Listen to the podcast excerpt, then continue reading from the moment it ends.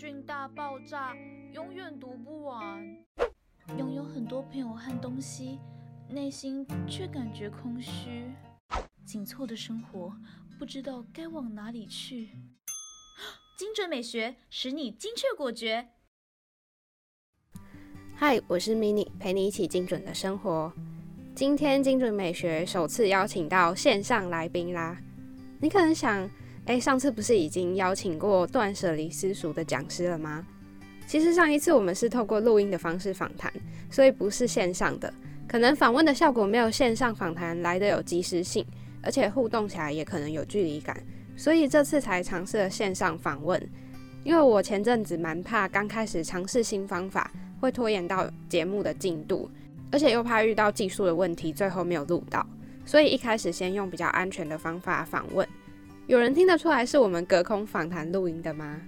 那这一次的线上访谈也算是节目的一个小挑战，我觉得我的访谈技巧还有需要加强，也欢迎正在收听的你到 IG 私讯给我一些建议，未来我会再更努力的精进这一部分，访谈啊、主持技巧都是。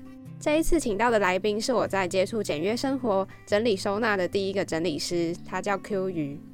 我在还没有开始我节目的时候，就已经向他请教怎么样当整理师，或者是怎么样开始做这件事情。后来我才发现，我们竟然读同一个学校，能够在茫茫人海中遇到学姐，真的是缘分啊！我想你应该会有一个问题，如果你没有听过整理师，或者是你没有听过我们之前的节目，整理师是什么？整理师简单来讲，就是借由他们的专业给予客户建议，精准的留存和摆放需要的物品。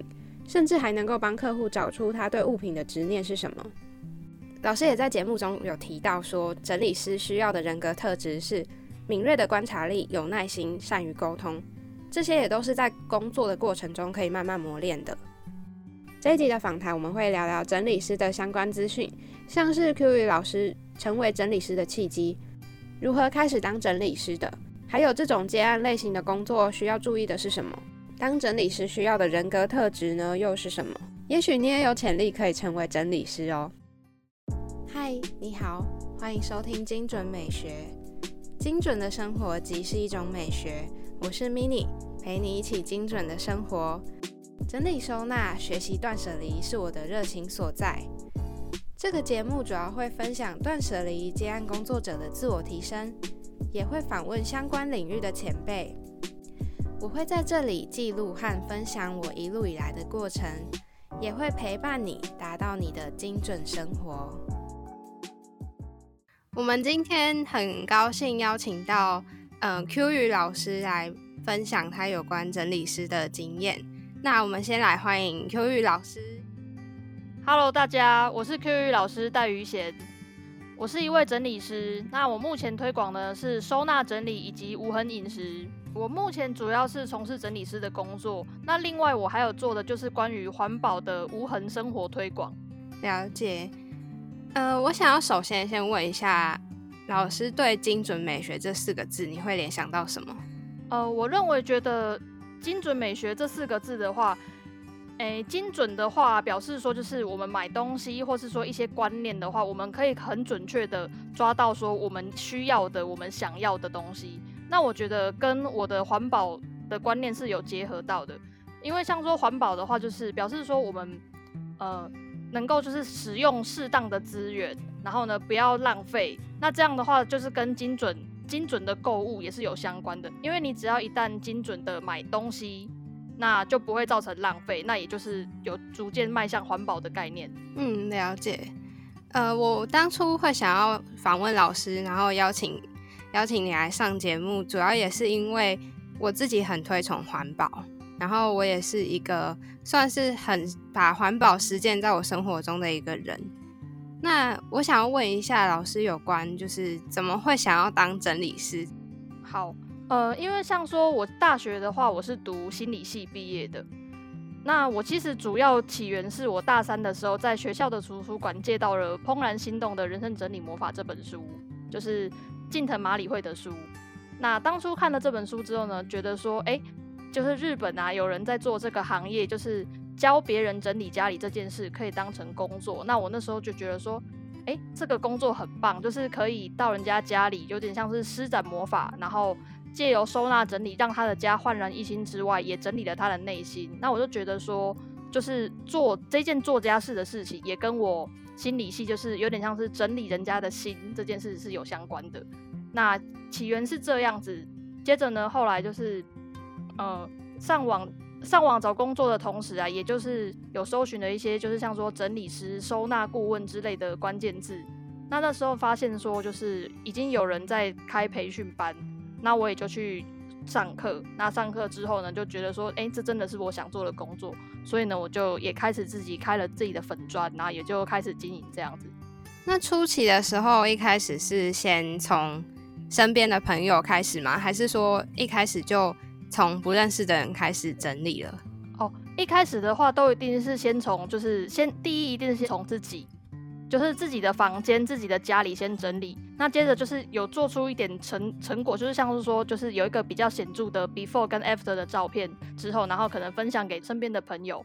那朋友可能会觉得说，哎，那你这样做出来成果还不错。那他们再来才会说，那哦，那不然就是说，那不然请你吃个饭，那你就是。帮我整理一下，说看说，哎，家里哪个地方怎么样规划，然后开始有一些更多的亲友的作品之后呢，才慢慢的有办法吸引到陌生人来，就是接案这样子。嗯，了解。那我还记得，就是我之前有跟你聊过，是因为一开始的时候，我印象你有说过，蛮有趣的是，嗯，呃，我那时候好像是问你说，是所有人。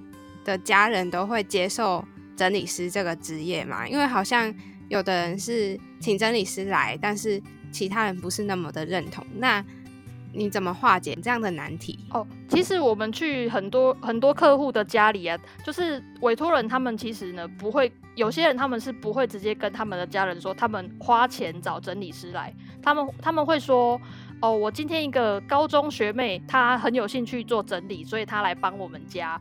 然后，如果他们问说，啊，怎么这么就是还还要花那个什么，让人家来这样子很麻烦啊，家里很乱啊，然后可能那个委托人就是说，哦，没关系，我们等下就就是请他吃个饭什么的。所以其实呢，我们很常到委托人家里的时候呢，我们是委托人的同学、学姐、学妹，就是或是网友也可以，就是我们不是我们真的去的那个整理师这个。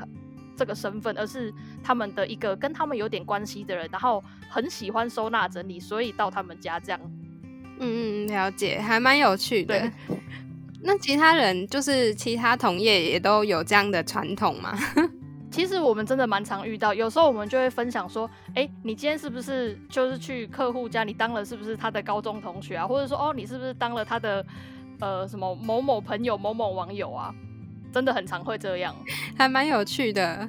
因为我从来没有在任何的，嗯，比如说，嗯，任何的职业身上有听过，就是就是他们分享他们今天是假扮一个什么角色，我觉得蛮有趣，还要配合演戏的感觉。因为我觉得其实有很有可能是因为，其实现在台湾大家的观念啊，还是很多人会觉得说，收纳整理整理家里这种事情不是。自己应该就要会吗？他们不觉得说，其实这个是有技术成分在的。那他们如果不觉得有技术成分的话，他们很容易就会觉得说，那何必要花钱请人家来呢？那他们当然就不会觉得说，就是花钱找整理师这件事情是一个合理正当的一件事。他们会觉得说很奇怪，为什么要这样？嗯，了解。那呃，就是开始当整理师到现在。就是以过来人的经验，怎么样去给其他的人建议？就是说怎么入行之类的。哦，怎么入行的话，因为我觉得其实呃，整理师的话，就是跟任何的自由工作者、自己接案的工作者，他们都是一样的。就是你先前你刚开始的时候，通常你不会有案子，你要累积了一些东西之后，然后做出一点成绩，那慢慢的才会有越来越多人看到你。那所以我觉得呢，就是最前期的话，你一定是你要做这件事情，那你本身就要有一点点经济基础，就是例如说你要有一定的存款，你要想说，我可能会三个月都接不到案子，或是可能更久，那这段时间你还是一样，就是你可能如果外面租房子，房租要付，你一样要吃饭，然后一样电费、水费那些全部都要有，所以你的基本的你一定要有一定的。一定的钱，才有办法就是让你这一段时间能够自由的追梦。那首先第一点就是一定要有先有存款，所以我觉得是对最需要的。所以像我刚开始就是呃，我是算是大学刚毕业，然后有先找了一份工作之后，后来想要开始做这一行，但是我做了大概也是差不多三三四个月的时候，开始觉得说这样子很前期，然后也没什么客户，感觉上我会不会饿死？所以我就开始想我说，那不然我就找一份兼职，然后同时整理师这个也是一样兼职来做，就是两份兼职，然后让我的一样吃得饱穿得暖，但是同时我也在逐梦。感觉蛮多接案者在一开始的时候都会先从兼职开始入行。对，差不多应该都是这样，因为你要直接就全职，就是除非说你有一定的、一定的客户来源，不然的话很难。嗯，就是要透过自己的呃作品集或者是以往的经验去让更多人信任嘛。对啊，就是你要不就是你本身就有一定的人脉，你就是有办法呃接触那些会需要收纳整理服务的人，那就是一定要有那个有那样的人脉。那再来的话，可能就是应该还是就是以先有经济基础，然后能够慢慢慢慢的经营这样为主。嗯，了解。那呃，因为这行我不太确定，会很需要看证照嘛？因为通常很多接案者他们都会有一些自己的，嗯，就是他们会需要的能力。然后有的人是会，有的会要求证照，有的是比较偏向是看自己的作品集居多。那整理师这行的话呢？呃，整理师的话，其实因为现在台湾是没有台湾政府认证的证照。然后，呃，如果是其他国，像是说美国、日本的话，他们是有一些关于收纳整理的协会，他们有发证照。我们现在业界的蛮多，有一些整理师，他们是会就是考美国或是日本的证照。那我自己觉得话呢，其实客户最主要的话，他们还是看说，就是呃你的作品集，然后。到，然后接着到现场，就或者是说你前期跟他联络的时候，你所跟他讲的一些咨询的意见，然后判断你的专业度，还有就是你到现场的时候，你跟他讲的沟通的一些东西，他到底有没有办法吸收，才会觉得说你到底是不是专业的。所以进，所以其实就是，呃，以证照来讲的话，会比较看重证照的，比较像是一些学校单位或者是说公务机关，因为像说我们可能会接一些关于收纳整理的演讲。那如果是到一些协会，就是机呃公家机关他们那边的话，他们会比较重视说，哦，如果这一位讲师他有什么样什么样的证照，那他们会觉得说，那这个讲师是更有公信力，那他讲的话也更能够就是被有点像是被专业所认可这样。嗯嗯，了解，就感觉教育或者是他成为一个培训员的时候，培训师的时候，他会需要做到嗯考取证照。对，就是如果有这样的证照的话，感觉会更加分。但是对客户那边来说，就是就是相较之下，并没有他们客户并没有那么看重证有没有证照这件事。嗯嗯嗯，了解。那以前在你接案的经历里面，有没有让你最印象深刻的 case？呃，印象深刻的话。应该说，呃，到他们家的时候，都是都会有知道一些说关于他们自己的生活的故事啊，或者说为什么他们这次要找我。那我现在想起来，我觉得最印象深刻的话，比较像是哦，最近我有一个客户，他是我，他是在我某一场讲座中，就是他有来听我讲座的学生，他听完那个讲座之后，过了一年之后，他来找我。那他主要是因为就是呃，妈妈。最近身体状况比较不好，然后她已经就是嫁出去了。她希望说可以回娘家，让帮爸爸妈妈的家里就是能够整理的更舒适一点，让爸爸妈妈的那个环境能够更舒服。这样，那最主要我觉得最印象深刻的话，就是因为会觉得说，即使已经离开原本那个家庭、原生家庭的那个环境，但是还是会心系着觉得说，希望父母的家能够干净整齐。尤其是就是妈妈现在身体不舒服的话，也会更希望说妈妈能够过得比较。干净整洁的样子就对了。比较特别一点的案例，就是因为希望长辈可以过得比较舒适嘛。那通常一般的案例都是自己的房间居多吗？还是说老师比较常接到的 case 是帮忙整理整个家庭的？呃，整理整个家的也蛮多的，应该说就是呃都还蛮不一定的。但是因为像说我主要是在台北这边接案的话。有一些他们的确是就是小套房那样子的规格，然后他们会说希望说就是哦，他把他们那个套房整理好，比较不是因为如果是像是其他县市的话，可能会说哦，他是要整栋他们整理好这样。嗯，了解，整栋就有点有点累了吧？对，如果就是呃整理师们的话，我们同行之间其实蛮多大家都认识的，所以如果真的要接这种整栋的案子的话，我们可能会协调说，就是看说需要几个人，那我们就可以。大家临时组团队，然后像是说，如果需要四个人，然后例如说，假设服务地点是在台中，那我们就是就会揪，就是说可以到台中的整理师，那我们就是找了四个人，然后我们就一起组队到客户家，感觉蛮有趣的。就是同行之间会这样子一起临时组队，因为通常团队都是固定。我本来以为整理师的团队也是这样固定的，不过这样子互相组队的样子也蛮蛮特别的耶。对啊，应该说我们呃，我们整理师们其实大家心里会希望说，呃，因为很多人都会说同行相忌，大家都是会觉得说就是，就是啊，我有自己的案子啊，我不要分给别人。可是。其实能够需要服务的家庭其实非常多，那我们一个人能做的有限，而且有些客户他们是希望说他们想要短时间，然后把很大部分很大的区域他们都想要做完。那所以像说我们之间就是整理师们都有联系的话，那需要团队的时候我们就可以临时组团。那如果不需要的话，我们又是可以单个人自己去到，就是例如说小平数，假设三四平的房间这样子，我们也是可以整理。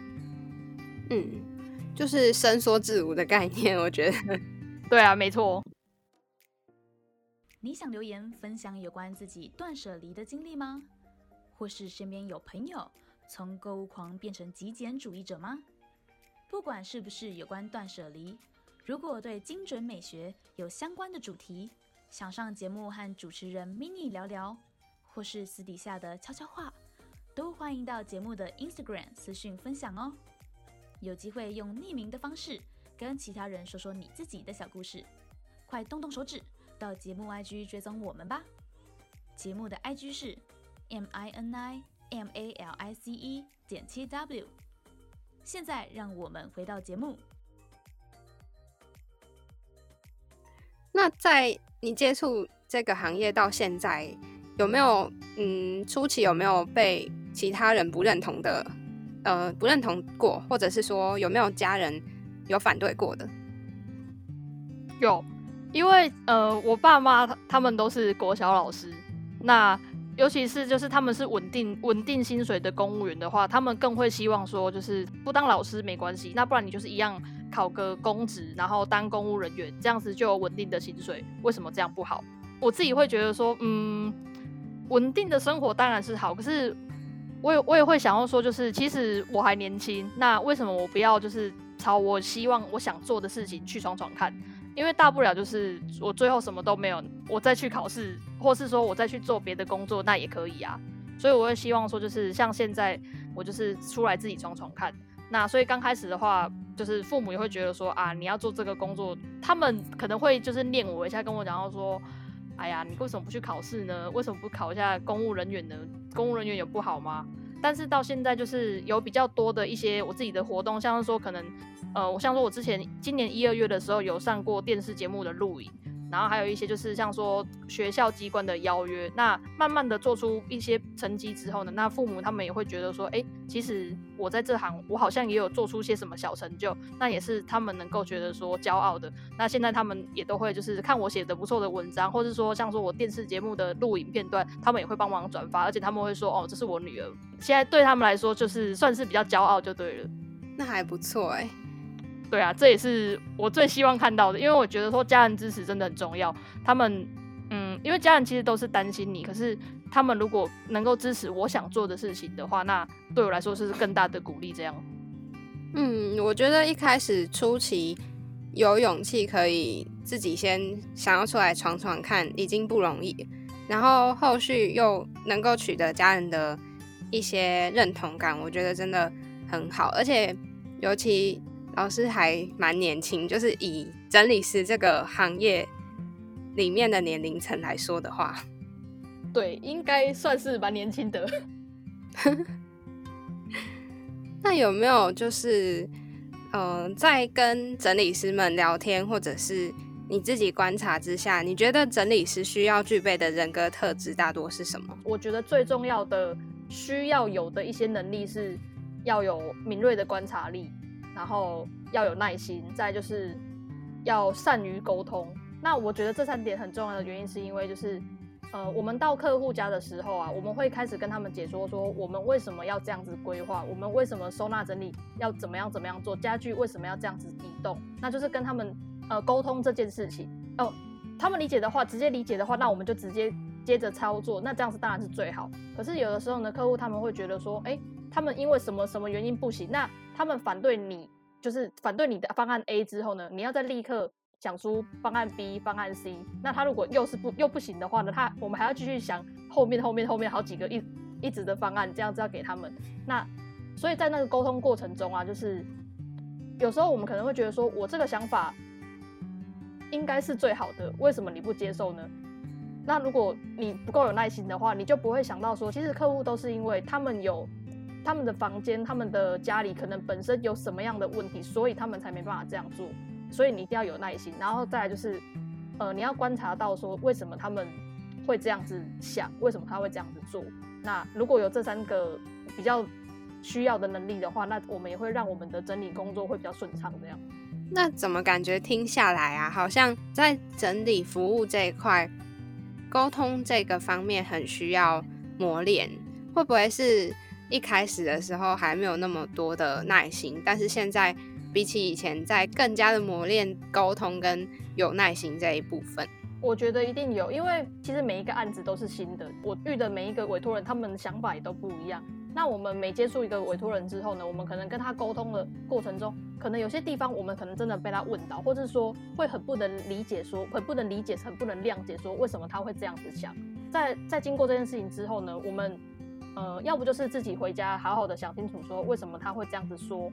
那不然的话，我们就是我们真的不理解，我们就是找同行。所以我就说同行很重要。那我们就是到同行，我们到我们会有群主，那我们就是一样在想要说，哦，今天客户跟我说怎么怎么了，那你们觉得我应该怎么回答，或者是说你们觉得我应该怎么想，我才可以让我心里更舒服一点。那因为我们就是有非常多朋友们，那他们就是可以互相想要说，哦，他有遇过这个案子，那。像是这样子的委托人，那他们怎么样怎么样回答？那之后的结果怎么样怎么样怎么样？那他们就给我们参考，那我们就会知道说，哦，那所以像这样子类型的委托人，他们可能是习惯怎么样子的模式，这样子可以让他们的收纳整理的过程更顺畅。那我们下次可能就照着做。我觉得这样子感觉下来，嗯，整理师互相交流的状况还蛮不错的。那有没有遇过就是？真的很难去说服，然后花很多时间。但是我知道整理师最后都还是会尊重客户的决定嘛，应该会很常遇到这样的状况吗？会。举一个例子好了，很多客户就是他已经请我们到他们家里了，那他们会说哦，可是我这个没办法丢，那我这个嗯还用得到吧？他们会用就是各种你觉得说。哎，可是你都找我来了，你怎么还会这样想的的一些理由？然后他们就没有办法，就是淘汰掉东西。那这时候呢，通常我们会跟他说，呃，你要想想看，你今天找我们来，你花钱找我们来，为的是想要改善你自己家里的空间，你家你的环境。但是因为你空间就已经不够了，你一定要淘汰一些东西呀。你没有淘汰东西的话，我们怎么帮助你改变呢？而且我们会再跟他强调说。你已经花钱请我们来了，我们也不想浪费你的钱，请你好好想清楚。我们会这样子跟他说。对啊，因为有些人感觉自我意识很强烈，才会一直丢不了东西。我觉得在这之中，会不会是真的是说话的技巧占很大的关键，对不对？我感觉啦。对，所以我们一直在练习，就是跟各种不同的委托人接触，然后我们一直在练习我们的。理我们的理解，我们的沟通，我们的说话的艺术。嗯，就是我在网络上曾经有看过不同的整理师，他们有每个人有不同的自己接案的宗旨，或者是自己主打的主题。那我知道老师的宗旨就是环保嘛，可是有因为实践环保这个宗旨，但是有客户不太认同，或者是有没有在？呃，说服客户上遇到困难，让你印象深刻的部分。呃，首先就是虽然说我推广的是环保，但是其实客户很少因为我推崇环保，所以他们找我到他们家里就是从事收纳整理服务，这是第一点。对，然后呢，呃，说有没有遇到什么困难？其实还好，因为呃，我的环保的话比较像是说，就是我比较推广的就是我们尽量减少花费，不要再购买额外的东西。那现成有什么样的东西，我们就直接拿来利用。所以像说我比较长的话，就是呃。我的客户啊，我可能就是他，例如说他需要一个衣柜，像说我想到，我刚想到我有一个案例，就是他是一个在彰化的客户，那我从台北到彰化那边去协助他到府之前呢，他有先拍了他房间的照片给我看，那我就看一看之后，我跟他说，哎，可是你这个房间没有衣柜，然后他就说，对，因为他那个房间是。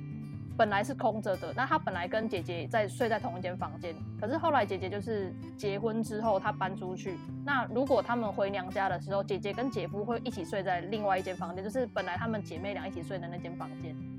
那因为这样子，他想要说好，那不然就是他搬到另外一间空的房间好了。可是重点就是空的那间房间，他就是没有衣柜。那我就问他说，那你这样整理的话，那你衣服都怎么办？然后就说，那他就是需要回去。那另外那一间房间拿，那如果姐姐跟姐夫在的话，其实他们这样子过去也是算是会蛮打扰的，还要在那边拿衣服，这样就很麻烦。那我就跟他讲说，嗯，那这样的话你有没有就是采购的预算？那可是他其实预算没有那么够，他觉得说要再买一个衣柜什么的，好像有点有点太花钱，他没有办法。那后来我就跟他讲说，那如果像是什么样的东西可以替代？那我就跟他讲说，那我们有一种就是铁力士架、波浪架那一种。然后我就跟他讲说，那你要不要看看你们家里其他空间有没有这样子的东西，或者是说有没有其他什么样闲置的的收纳用品我们可以用的？那后来他就找一找之后，他就真的找到一座他铁力士架。那我们也量过那个，就是我请他量尺寸，然后我们也就已经先想好说，我们当天到他房间的时候，我们要怎么样移动家具的位置。那他量好之后，确定说那个铁力士架真的 OK，就是我们可以移到我们想要放的位置。然后，所以那一座铁力士在当天我们过去的时候，我们就是把它移动到该定位的位置。那上面的话就是一样，就是弄一些那个衣架的挂钩，那我们就可以拿来当成衣柜用。那像这样的话，就是我我所谓推广的是环保的，然后也不另外添购东西，因为其实家里就有现成的，这样就可以直接用。然后另外就是我还有我我喜欢喝牛奶，有的牛奶的是那种就是塑胶瓶啊，有的是那种纸盒。那像纸盒的话呢，我是把纸盒就是它上面割开一个洞，纸盒的话其实有可以拿来收一些小小细碎的东西。那像我自己的话，就是我把它洗干净晾干，OK 之后呢，我是把它放到我自己的衣柜抽屉里面。那其实那样的话，可以就是你内衣裤折好之后，或者说袜子的话折好之后是可以放得进去的。那这样也是一字排开，它其实就是一个现成的收纳盒。哦，了解。对，所以这就是我的废物利用，然后环保的收纳法这样。嗯，了解，就是把现有的东西拿来再运用嘛。对啊，因为其实那些东西都是还可以再使用的资源。然后我也觉得说，其实，呃，你就直接把它丢掉，感觉上就，因为有些东西，其实，在台湾现在很多东西，像是说那种纸盒，它是它如果要资源回收的话，其实它也是很难分解，真的很难让资源再回收利用的。那我就觉得说，那对对，那我就想说，那为什么我们不要？把它有一些新的想法，就是像说，哎，然后放在抽屉里面当辅助用品，然后一样当成分隔盒来用。嗯，我印象好像那个纸盒或者是类似便当盒里面有涂一层胶的，其实它最后很少能够真的被回收，通常这个都直接被当成一般垃圾。对，因为它那一层就是。我记得它的专有名词叫做临摹。他说那一层就是它还要另外剥起来，然后才能再拿进去打纸浆，然后才能够真的回收。可是把那一层剥起来这件事情，一般人不会做，然后厂商更不可能做。但是很多人都会认为这个它是纸盒，所以也是环保的。其实并没有，我觉得。对啊，就是其实相呃相对来说，可能塑胶瓶会。更容易回收，可是大家没那么想，所以我就想说，那如果可以的话，我们何不就对那个纸盒就拿来做别的用途，拿来收东西。那有时候我也会带到客户家里，如果他们需要收一些细细小的杂物，像是说，如果他需要一个文具盒，然后他文具也不多，那那样一个的牛奶盒可能就够放了。所以我会带到客户家，就是让他发挥一些用途，这样他们就不用另外买收纳盒，除非说他们想说他们想要有呃更美观的啊，那他们之后再替换也可以。那今天很谢谢 Q 宇老师来我们的节目做访谈，耶，谢谢 mini，好，谢谢。那我们节目就到这边告一段落，谢谢大家，谢谢大家。听完今天和 Q 老师的访谈，你有没有对整理师这个职业更加认识了呢？跟 Q 宇聊天之后，感觉到整理师是需要靠脑力沟通，但又耗费体力的一个工作。而且会接触到各种不同的客户。整理师这个行业目前在台湾还没有到很普及，而且他们现在所做的事情的确很值得推广。所以我希望也能够透过这个节目让更多人知道。你也喜欢整理师所做的事情吗？或是你曾经有做过类似的事情，但不知道这个可以成为一个职业？欢迎私讯节目 IG 跟我分享你对整理师的看法哦。今天的节目到这里告一段落。这个频道主要会分享断舍离还有自我提升的主题。目前在 Apple 和 Google Podcasts、Spotify、First Story 还有 s o n 都听得到。欢迎在你习惯的平台追踪我，还有留下评论。节目 IG 是 M I N I A L I C E 点 T W，点 IG 首页的连接，开启你我的连接。美好生活从精准美学开始，追踪节目从订阅开始哦。